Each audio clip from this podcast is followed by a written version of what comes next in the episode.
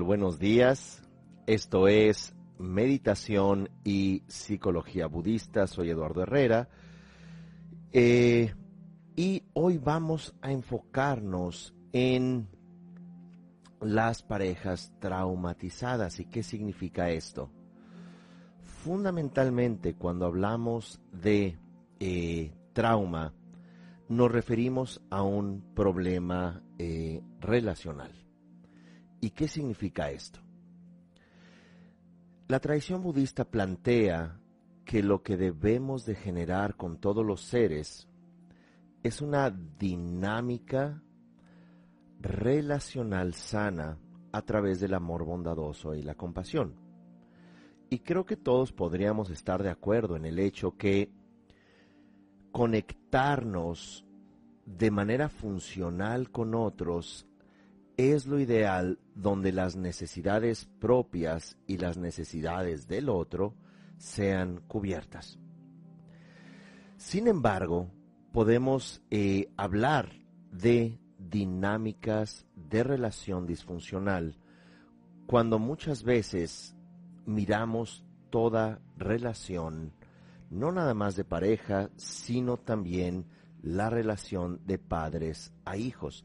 Y es ahí donde me gustaría eh, crear ese vínculo. Y aunque sea un poco contundente lo que voy a decir, si nosotros encontramos aspectos sumamente disfuncionales o disatisfactorios en nuestra relación de pareja, es porque estas dinámicas disfuncionales las aprendimos en nuestra infancia.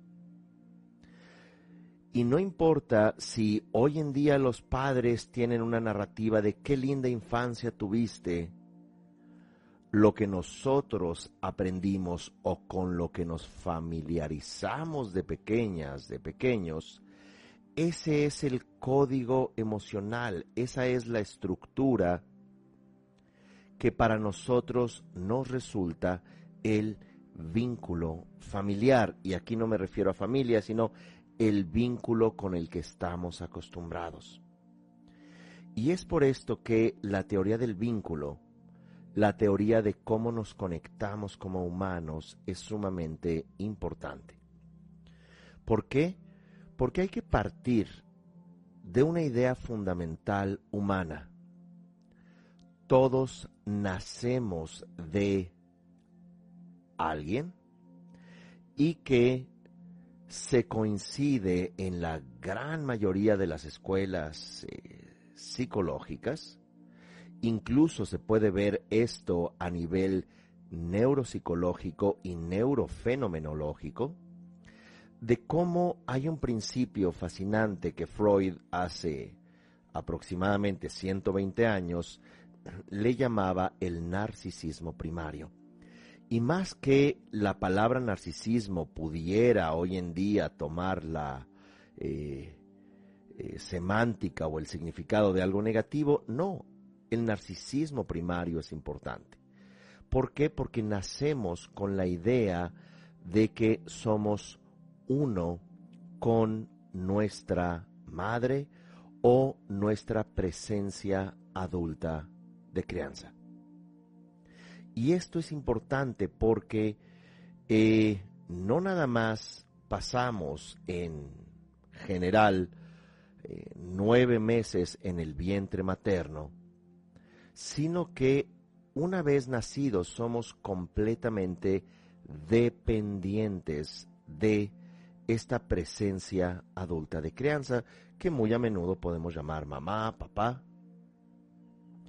Pero es aquí donde nace, diríamos así, la teoría del vínculo, porque es a partir del vínculo que nosotros recibimos, es a partir de cómo aprendemos a gestionar la eventual separación, que es tanto física, cortando el cordón umbilical, pero también ese es un primer, llamémoslo así, un primer trauma, una primera herida, una primera escisión de ese narcisismo primario en el cual nosotros teníamos una noción, eh, y esto es importante, de pertenencia, de allí la teoría del vínculo.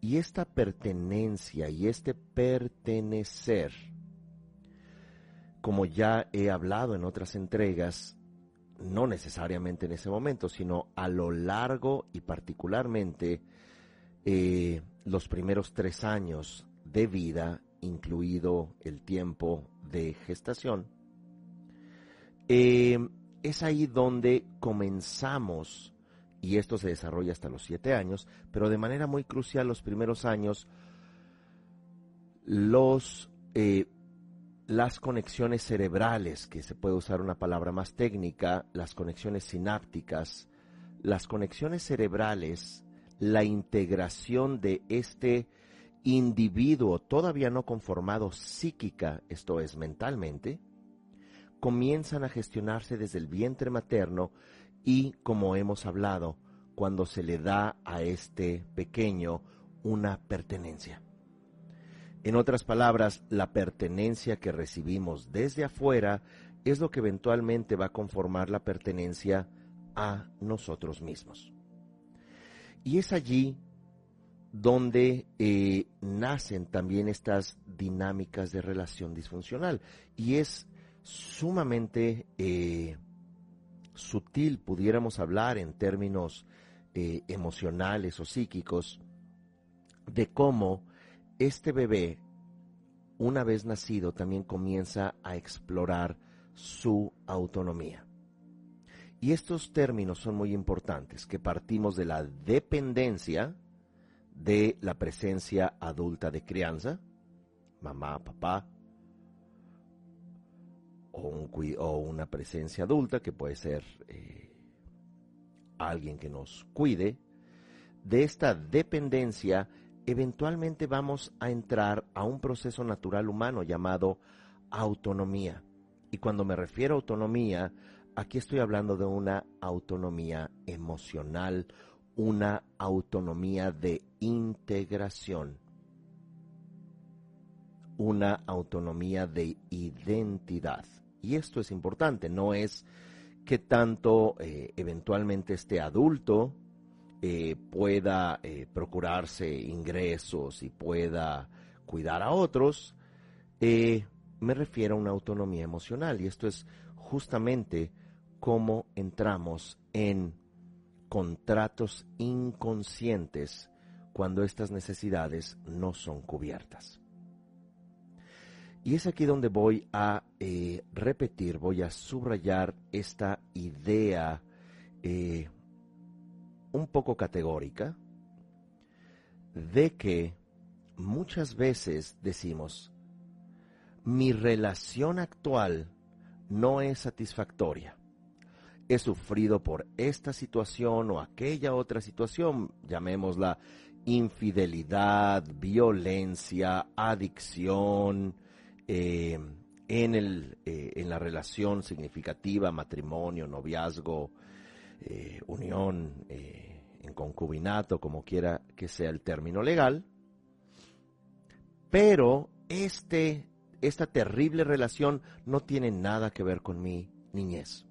En mi niñez mi padre fue muy amoroso, mi madre también, y no entiendo por qué leyes del destino esto me esté sucediendo a mí. Y es aquí donde hay una incompatibilidad. Una cosa es la narrativa familiar, somos la familia perfecta.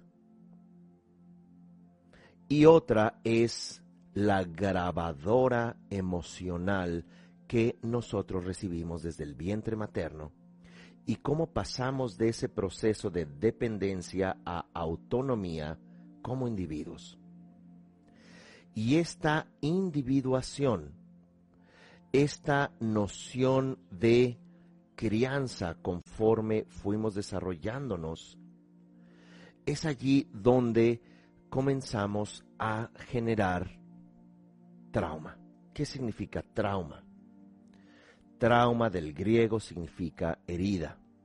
Vulnerare en latín, que bueno, en castellano nosotros pudiéramos decir, entendemos vulnerare, vulnerar, vulnerar significa en su etimología herir.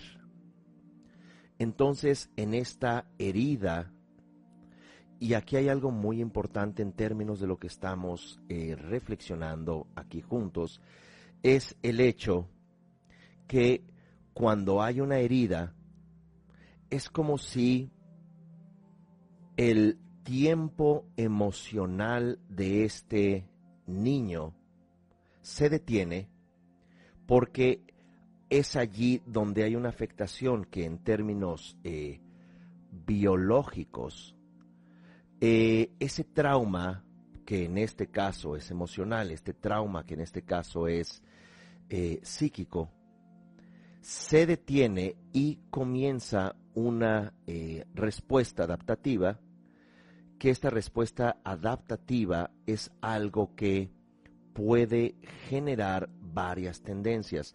Lo clásico, y por supuesto no eh, quiero caer en un reduccionismo, pero es clásico, es esta idea que por supuesto es profunda y por supuesto es compleja de una de las estudiantes directas de Freud llamada Melanie Klein, donde ella usa un término, puede ya ser ciertamente trascendido, donde se habla de envidia o gratitud. Envidia, un pecho malo, es metafórico. Esto es, no me diste la crianza, no me diste el cuidado, no eh, cubriste mis necesidades emocionales y afectivas. Por lo tanto, eh, hay un proceso que es muy complejo, ¿verdad? Esto llamado envidia no meramente es envidiar, aunque tampoco lo excluye, pero también es guardar un resentimiento. Es aquí un, podría decirlo, un narcisismo que genera agresión, rencor, resentimiento. Y aquí vamos a abrir otras, eh, otras reflexiones, ¿verdad? Donde nacería un narcisista y donde nacería un codependiente, que también son dos vertientes importantes. Y luego la gratitud es en términos humanos donde pudiéramos decir, otra vez usando la metáfora, pecho bueno. Es donde ciertamente, como plantea el budismo, la existencia es sufrimiento. Ciertamente nuestra desconexión, a diferencia de la eh, psicoterapia y psicología en Occidente, la desconexión no surge al cortar el cordón umbilical. La desconexión no únicamente surge al ser separados de eh, la crianza o la pertenencia adulta eh, a la cual o en la cual nacimos, sino que la separatividad, de acuerdo a la tradición budista, ocurre desde el momento en que hay un aferramiento y este aferramiento crea eh, ansiedad que eventualmente da lugar a una existencia por principio ya de desconexión. El otro es la desconexión fundamental de nuestra propia, vamos a llamarle así, eh, ¿cómo podemos llamarlo? El otro es lo que representa esa desconexión y es por eso que nos dirigimos al otro, de acuerdo a la tradición budista, en formas de agresión, en formas de deseo obsesivo o en formas de ofuscación e ignorancia, que en este caso es desconexión. Pero volviendo a este eh, tema fundamental, a partir de esta dependencia que tenemos, que no únicamente, eh, lo cual eh, es obvio, no únicamente en términos de crianza física y alimentaria, sino de amor, que es lo que estamos eh, reflexionando acá, cuando estas necesidades no son cubiertas, entonces hay allí ese trauma. Y como he mencionado, no estoy ubicándolo únicamente en el vientre materno, sino en los primeros años de crianza. Y pudiéramos argumentar, algunos mencionan dos años de edad, otros tres años de edad, pero es cuando este pequeño comienza a gestionar cierta autonomía, cuando, por ejemplo, dice no. Come esto, no. Haz aquello, no. Está experimentando también cierta autonomía y de hecho desde los, las primeras semanas de nacimiento, estos ruidos que hacen el bebé, gritos, eh, empiezan, vamos a llamarlo así, vocalizar. Es una forma de emitir sonidos y escucharse. Freud habla de etapas, lo cual pues no deja de ser eh, sumamente profundo e interesante. Etapa oral, etapa anal, eh, en donde incluso las necesidades fisiológicas empiezan a experimentarse como cierta autonomía. Eh, y lo que es eh, relevante de esta reflexión es que cuando la presencia adulta se siente desafiada por el niño o la niña cuando dice no, come aquello, no, haz esto, no, y cuando el adulto se siente desafiado incluso su propia desconexión eh, o trauma comienza también a eh, eh, desafiar a este pequeño, ¿verdad? Por ejemplo, dice no el niño y pues antes era más común que se les golpeara. O bien, hoy en día se les grita. O bien, lo que llaman el tiempo fuera. A ver, ve a tu cuarto o simplemente te cargo, te dejo en tu cuna, en tu cama y voy a dejarte llorar ahí con una especie de sacudida y grito. ¿Por qué? Porque soy tu padre, soy tu madre o como quiera que fuere.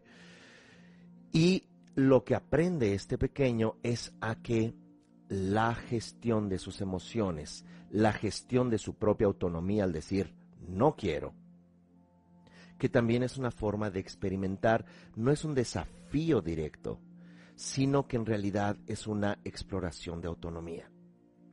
Por supuesto, conforme se crece, se va también eh, complejizando esta dinámica. Y es en cuanto comenzamos a ver, digo, ya desde el vientre materno, una eh, una profunda necesidad de estar conectados amorosamente a los padres cuando está la etapa, y ya lo habíamos eh, mencionado, de, esta etapa donde los niños se suben a los columpios o donde se tiran por el tobogán o donde corren y brincan y de pronto, mamá, papá, ¿ya me viste?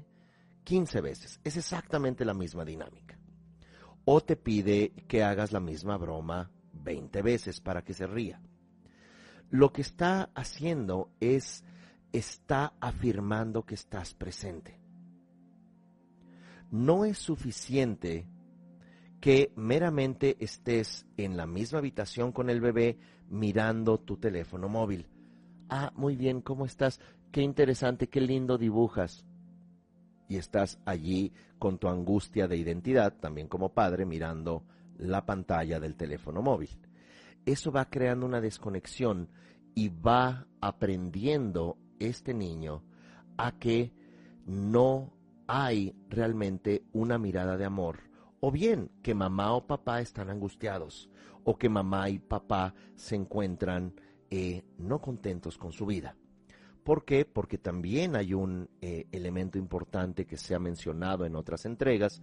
Les recomiendo también la entrega llamada las parejas de nuestro inconsciente, al igual que eh, otra entrega que lleva por título ¿Y si el amor no es suficiente? Es aquí cuando vemos que aquello que nosotros llamábamos o entendemos en el sistema límbico, en el inconsciente emocional, amor, puede ser una forma de dolor, o puede ser una forma de desconexión que aprendimos en casa. Y que cuando hablamos de codependencia y hablamos de narcisismo, son dos formas desadaptadas de vínculo. Mientras que en la codependencia, y ya eh, dialogamos también en eh, tres entregas o dos entregas vinculadas a la codependencia, donde hablamos de una de las entregas se llama Nuestra codependencia, la segunda es Meditar en la codependencia. Allí vimos que no necesariamente el término significa el relacionarte con un alcohólico, un drogadicto o un eh, trastornado, ¿verdad? O trastornada, sino que eh, codependencia ha ido retomando su significado como un trastorno de déficit de amor. De tal manera que un codependiente es alguien que trata de cubrir las necesidades de otros. Eh, podríamos decir, es un hacer humano, no es un ser humano. El hacer humano es yo para ganarme mi vínculo, para que haya equilibrio en casa, tengo que hacer. Tengo que ser el niño ideal, la hija ideal, la que cubra las expectativas de los padres. Y esto se hace, por supuesto, de manera inconsciente.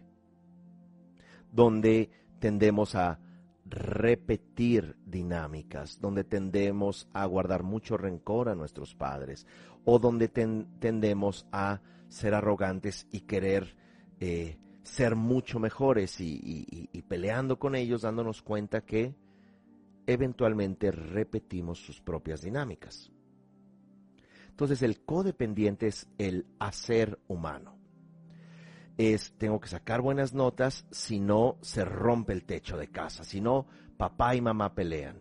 Tengo que guardar los secretos de papá, tengo que guardar los secretos de mamá, tengo que ser la o el niño bien portado.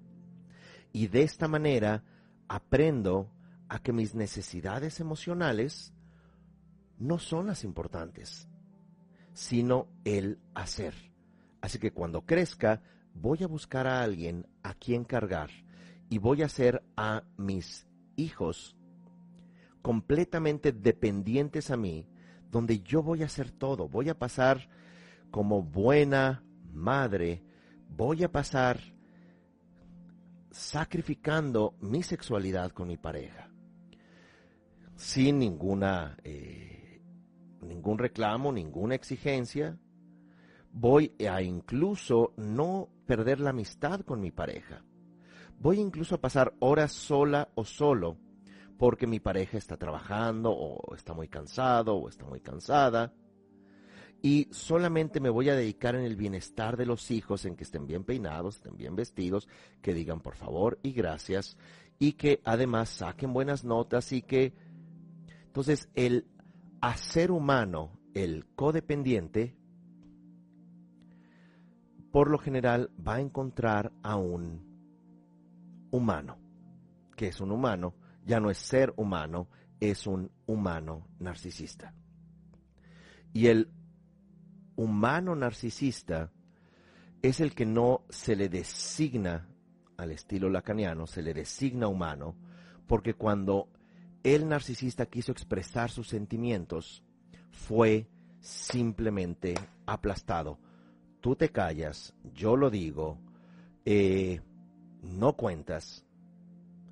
Así que el narcisista contrario a lo que pudiéramos pensar, oye, esa persona es un narcisista, habla todo el día de sí mismo, eh, habla de lo que ha acumulado, comprado, eh, él o ella solo importan, todo el tiempo está eh, en esta vitrina negra llamado, llamada redes sociales, donde ya no es alcanzar 100 mil followers o seguidores para anunciar productos, es el estarte buscando en tus fotos fingidas, tus eh, vestimentas prestadas o compradas temporalmente en el almacén para luego ir a devolverlas para que también vean que pues tienes un guardarropa casi infinito y por supuesto los filtros, ¿verdad? Para encontrarte, para encontrar el sentido de tu existir y como todo el mundo es un de alguna manera narcisista, desvinculado, entonces toda la gente está eh, tratando de eh, encontrarse en una selfie. El narcisista, en lugar de es qué puedo hacer por ti, es qué puedes hacer por mí. Les recomiendo mucho este seminario, taller que vamos a tener en línea, de manera evidente. Se llama Sanar la Codependencia y no nada más en la parte teórica, como sabemos aquí eh, el tiempo es limitado, tratamos de eh, reflexionar lo más posible eh, y hacer un breve ejercicio al final, pero allí vamos a tener varios ejercicios, dinámicas de escritura, meditaciones, para poder también contactar eh, con ese trauma, con ese tiempo detenido en términos de no haber recibido la presencia amorosa que genera un vínculo, ciertamente, en un principio con la presencia adulta y luego ya un vínculo con nosotros. Por eso ese no vínculo o desvinculación la vamos a encontrar eventualmente en nuestras relaciones de adulto. Así que, ¿qué puedes hacer por mí? diría el narcisista. Y el narcisista tiene varias formas y obviamente el DS, DSM5 ya te habla de trastornos bipolares, borderline, esquizofrenia, psicosis maníaco-depresiva, en fin, en ocasiones la gente, eh, tanto psiquiatras como psicólogos, al igual que consultantes, les encantan los diagnósticos. Es que, mira, es que soy border. Ah, pues muy bien, pero puede sanarlo, pero la gente entonces ya se acomoda en su diagnóstico y no hace algo al respecto. Es otra forma de narcisismo, la victimización a través del diagnóstico. Sí, es que mira, este es mi problema como aquellas parejas que se enferman para decir, háganse cargo de mí. Miren qué triste, miren, ahora no tengo eh, recursos medios, miren, la verdad es que estoy un poco mal. Eh, se, incluso padres, mamá, papá, se hacen víctimas con los hijos. Es que tu padre, miren cómo me trata, o es que tu madre, mira, es tan cruel y yo también que le trato. El narcisismo. Y claro que hay muchas formas de narcisismo, no lo vamos a complejizar, pero ciertamente pueden haber narcisismos de agresión, en donde eh, ciertamente la violencia al cónyuge es como pasar facturas.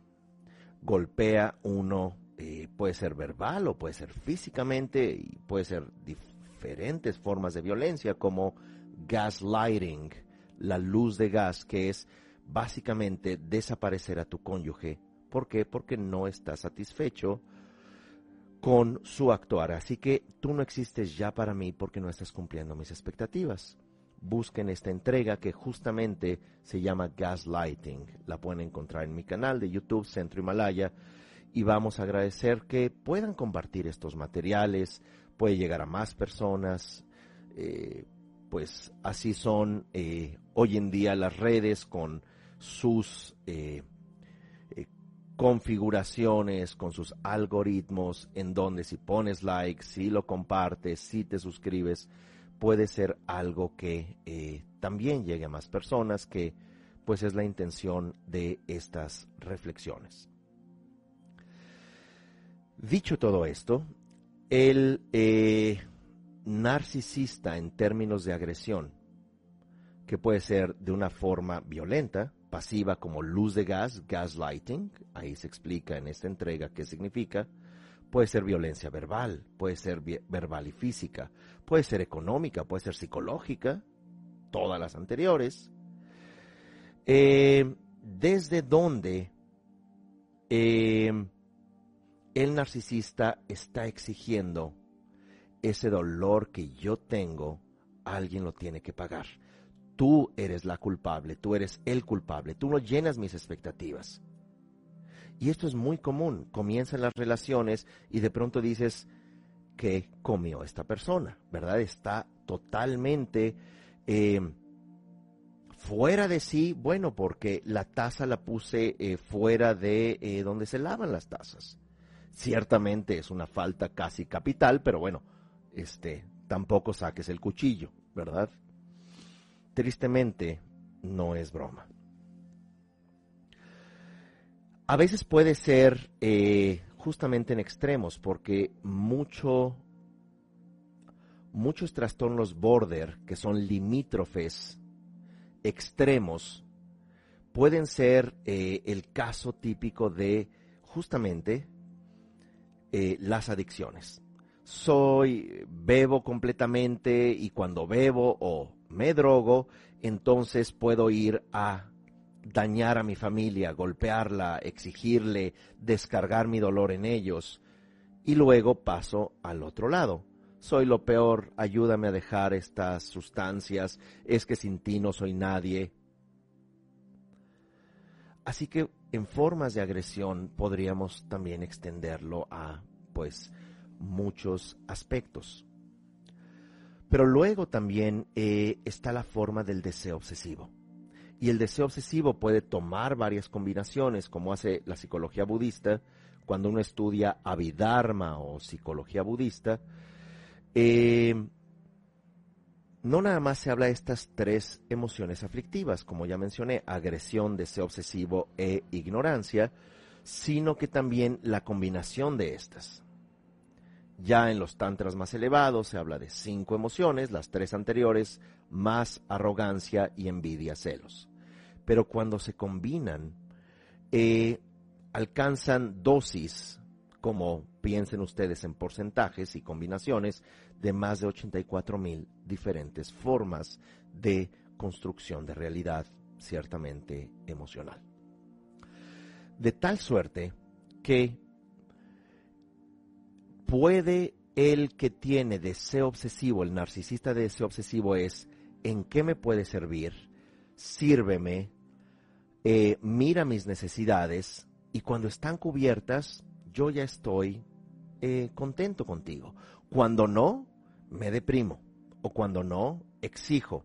O cuando no expreso mi dolor. ¿Por qué?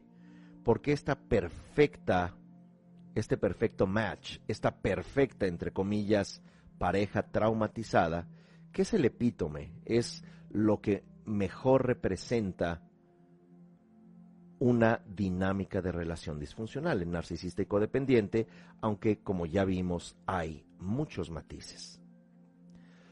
Eh, habiendo dicho esto, el codependiente ciertamente aprendió que para que funcione casa, para que funcione la familia, para que esté contenta o contento consigo mismo el codependiente, porque él nace con, él crece, vamos a decir, con un sentimiento de inadecuación, de vergüenza. ¿Cómo es que quieres expresar tus sentimientos? ¿Cómo es que tú te atreves a querer ser tú misma, tú mismo? Tienes que hacer a otros para que ese nivel de angustia y ansiedad se cubran. Y el narcisista dice, todo para mí, sí, todo para ti. Y aparentemente esto funciona muy bien. Parejas, hijos, eh, relaciones laborales, relaciones amistosas, que siempre el narcisista puede desvalorar, desvalorizar al codependiente y el el codependiente dice, sí, esta angustia, tengo que hacer más, tengo que esforzarme más, qué terrible egoísta soy al querer ser feliz. Así que, desde el narcisista, desde la agresión, el narcisista desde la obsesión y el narcisista desde la confusión, donde también el narcisista, como ya argumentamos, se puede hacer víctima.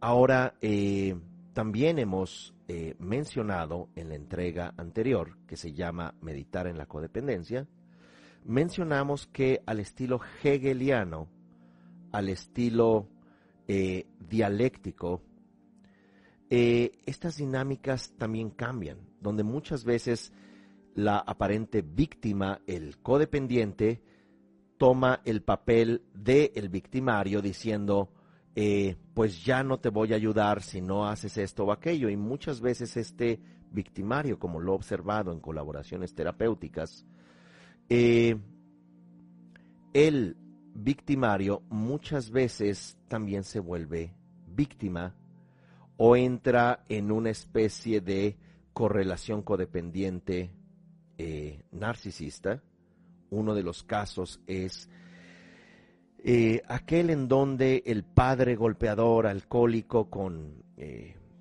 vamos a decir, Sara García, ¿verdad? La, el ícono de la codependencia, por lo menos en el cine de oro mexicano, ¿verdad? Eh, eventualmente también se vuelve víctima codependiente cuando los hijos crecen, hijos golpeados, hijos aterrorizados, que eventualmente se vuelven adolescentes o eh, incluso ya se vuelven jóvenes de más de 20 años, eh, alcohólicos y drogadictos que a ambos padres les reclaman a una su, su, codependencia y al padre su agresión. Y la manera de quejarse es golpeándolos y robándoles. Desafortunadamente esto no es algo que leí o algo que vi en una especie de eh, película o intriga, sino que es el caso de eh, una familia que eh, pude eh, participar en una colaboración terapéutica.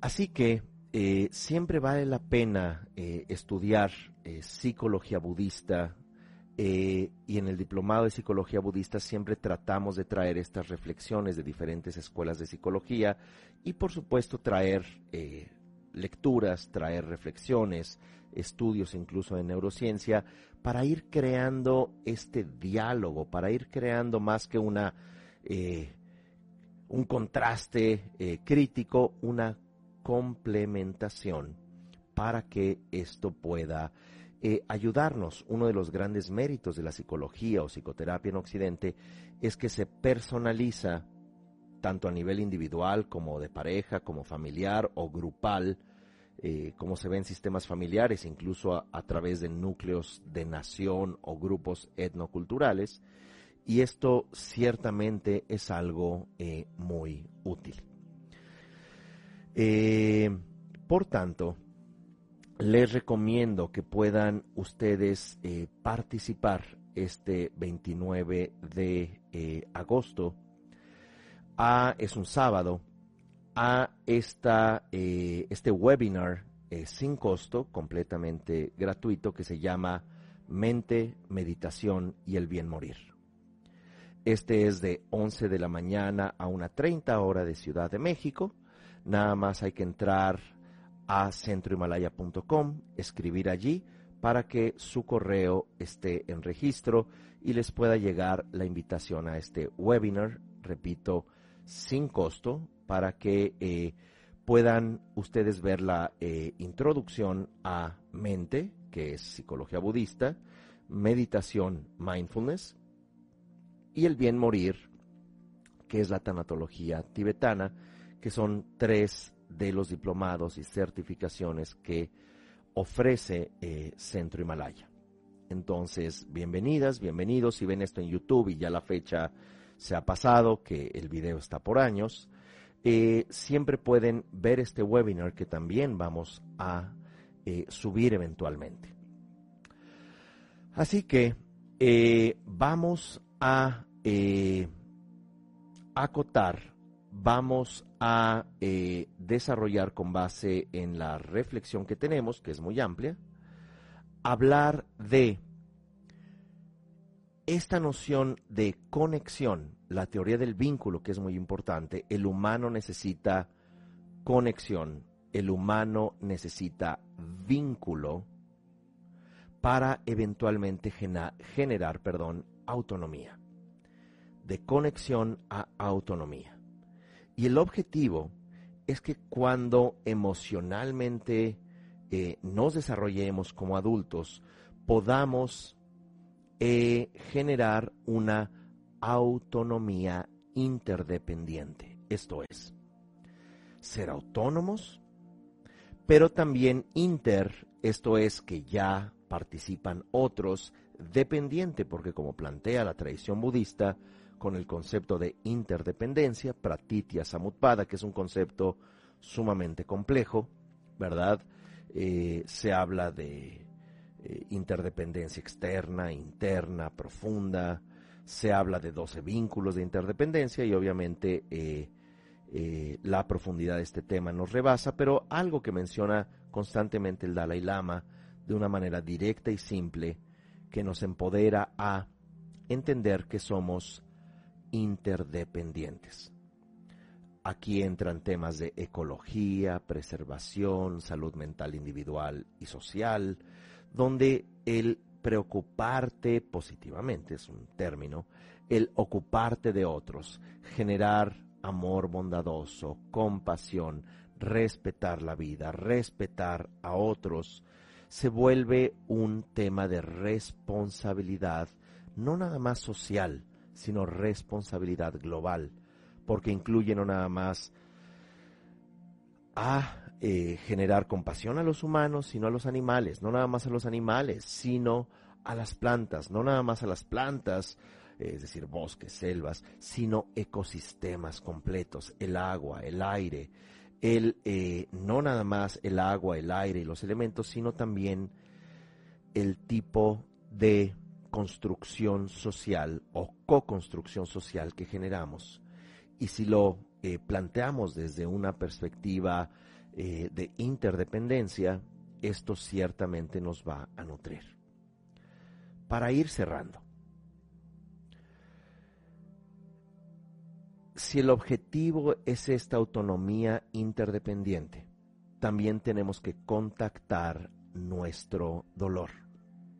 Y nuestro dolor es ese trauma y como hemos dicho, es sumamente difícil, más en un tejido en pleno siglo XXI, eh, profundamente traumatizado, la historia, llamémosla así, neolítica humana, la historia patriarcal de los últimos 7000 años como especie humana. Por supuesto, hemos tenido una existencia, según algunos, de 150 mil años, 200 mil años, 300 mil años, como sapiens cromañones, ¿verdad? Obviamente, precursores humanos, Australopithecus, etcétera, 4, 6 millones, pero como especie en sí, sapiens, los últimos 7000 años, ya lo hemos argumentado, son especialmente traumatizantes, donde la estratificación social, la conquista, eh, la construcción de religiones intolerantes, eh, el socavar y sobajar las culturas de otros, eh, ha tomado ya la forma, vamos a decir, tan solo en el siglo pasado, los genocidios, eh, la complejización de las armas de destrucción masiva, por supuesto que son eh, importantes, son lamentables, eh, limpieza étnica, etc. Por lo que este tejido traumatizado en el cual nacemos viene sí transgeneracionalmente, pero también viene etnoculturalmente, también viene a través de nuestra cultura, país, región, familia. Y en este contexto, cuando nosotros nacemos, al experimentar diferentes formas de trauma, ya sea en nuestra infancia o como hemos argumentado eh, en la entrega Sanar el tejido familiar, también podemos estar cargando trauma transgeneracional. Por lo que el trauma es, como dijimos, poner pausa en una fase de desarrollo.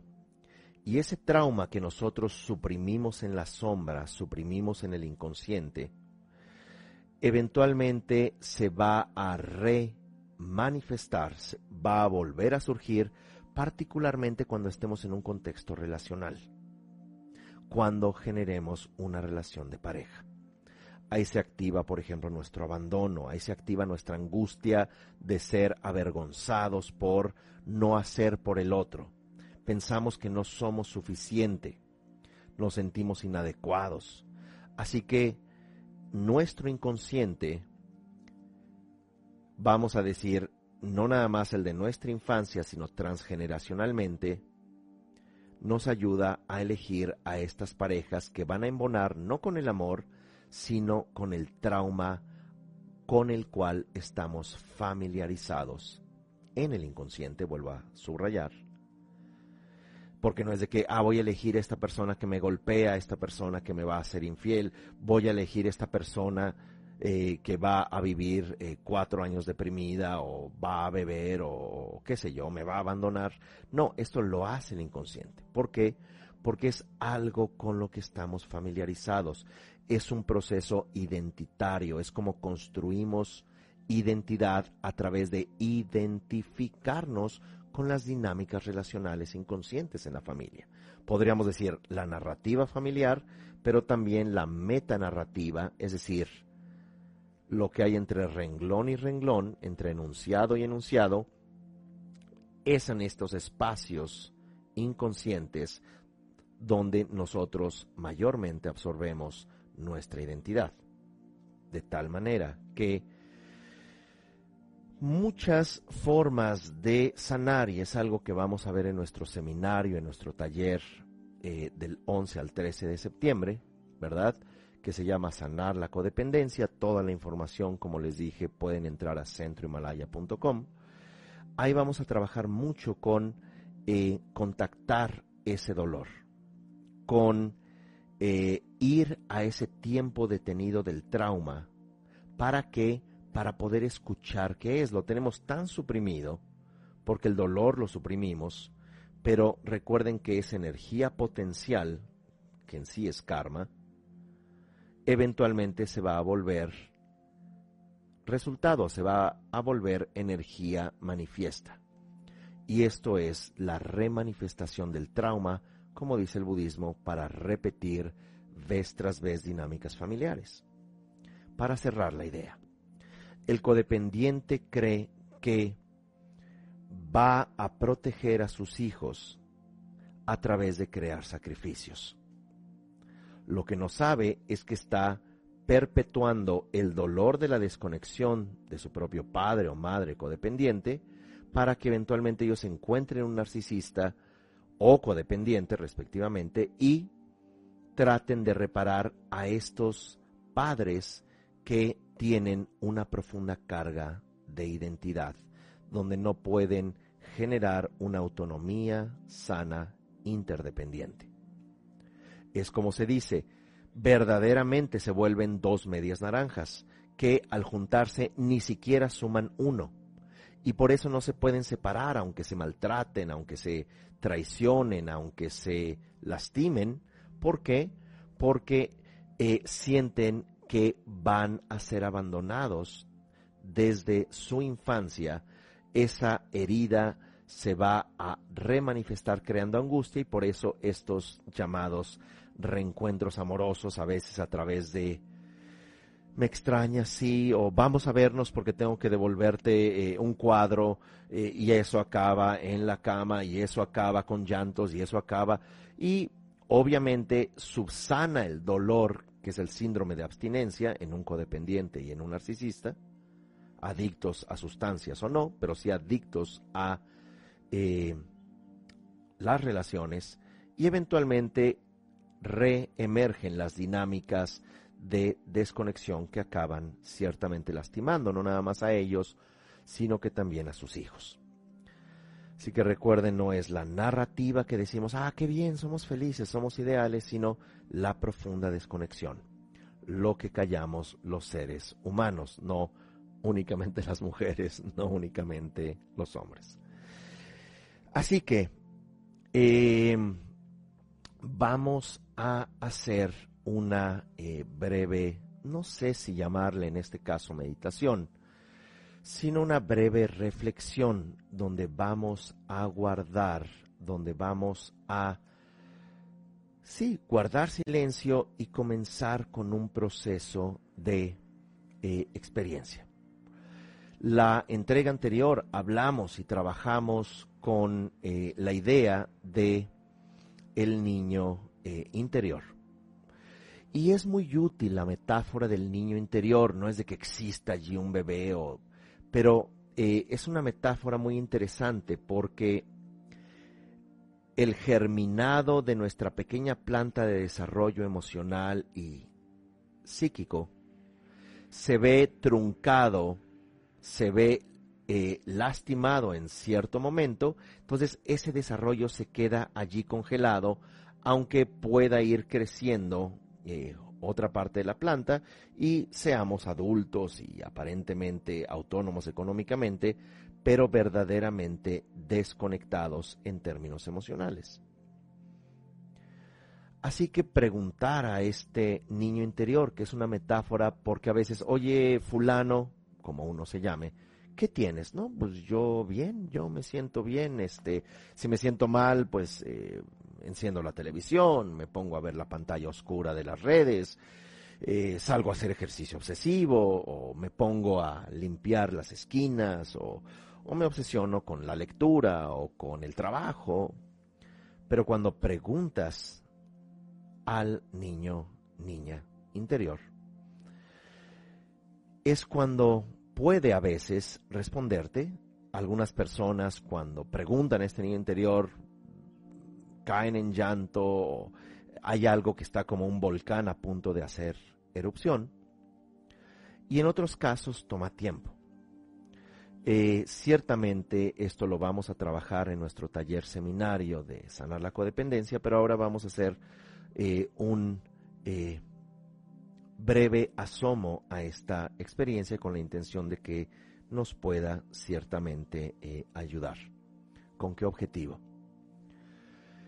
Psicológica, emocional, inconscientemente estamos desempoderados y si digo mis necesidades me van a castigar, y si digo que no es justo esta infidelidad o esta violencia, este gaslighting, este golpe, esta, eh, este ridiculizarme en frente de amigas o amigos en una reunión social, si lo digo, me voy a empoderar, pero yo no puedo hacer eso, más bien tengo que callarme y aunque muestre mi enojo azotando una puerta, me encuentro desempoderado.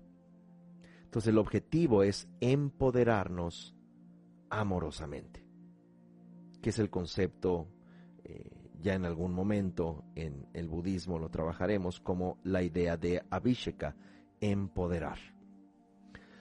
Psicológicamente es importante y lleva siempre una abhisheka es sánscrito, una idea de empoderarnos. Brevemente porque el tiempo lo tenemos encima y bueno, siempre me encanta eh, aportar lo más posible. Cerramos los ojos brevemente. Va a ser esto muy breve y espero que lo hagan ustedes después con más tiempo. Sentimos nuestro cuerpo. Sentimos este cuerpo desde la coronilla de la cabeza hasta la planta de los pies. Somos 50 millones de millones de células. Somos incontables aparatos vivos, aparato cardiovascular, digestivo, endocrino, y toda la conexión que hacen estas células es para generar esta autonomía que llamamos en este momento yo. Pero este yo en algún momento dependió no nada más de los cuidados del otro, sino de su amor bondadoso y de la habilidad de empoderarnos para generar esta autonomía emocional interdependiente. Posiblemente papá o mamá o ambos no podían empoderarnos porque ellos mismos pudieran estar desempoderados. Hicieron lo mejor con sus recursos internos. Así que nos imaginamos frente a papá y mamá. Papá del lado derecho, mamá del lado izquierdo. Les miramos y ellos nos miran. Les agradecemos. Y nos imaginamos muy pequeños. Y la edad con la que aparezcamos, ya sea bebés de cuna o infantes que apenas podemos gatear o caminar. Y este bebé que somos, o niña o niño,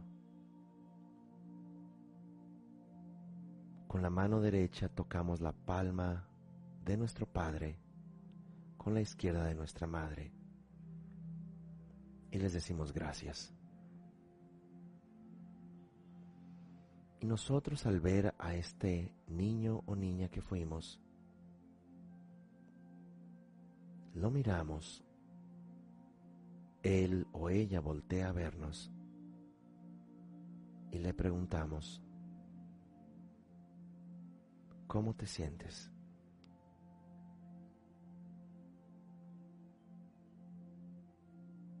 Y guardamos brevemente silencio y experimentamos nuestro cuerpo y sentimientos a que nos dé una respuesta.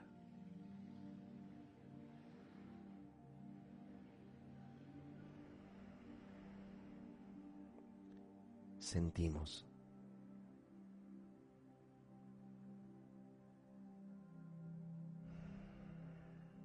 Incluso prestamos atención de sensaciones físicas o emocionales.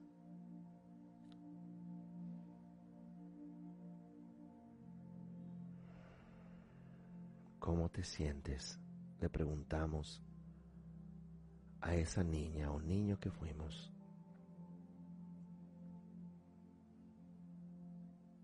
Acompañamos su sentir y le miramos con presencia amorosa, sin tratar de hacer algo. Sentir y acompañar con presencia esta experiencia es un proceso inicial de sanación.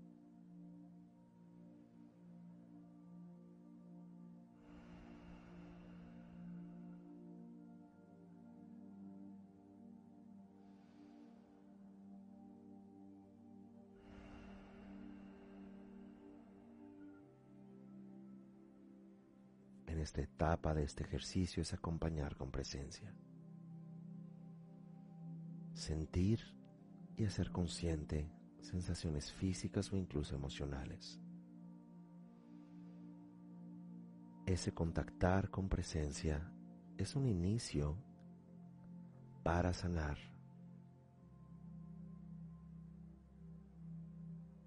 Para desatorar ese atasco emocional. Respiramos profundamente y salimos gradualmente del ejercicio.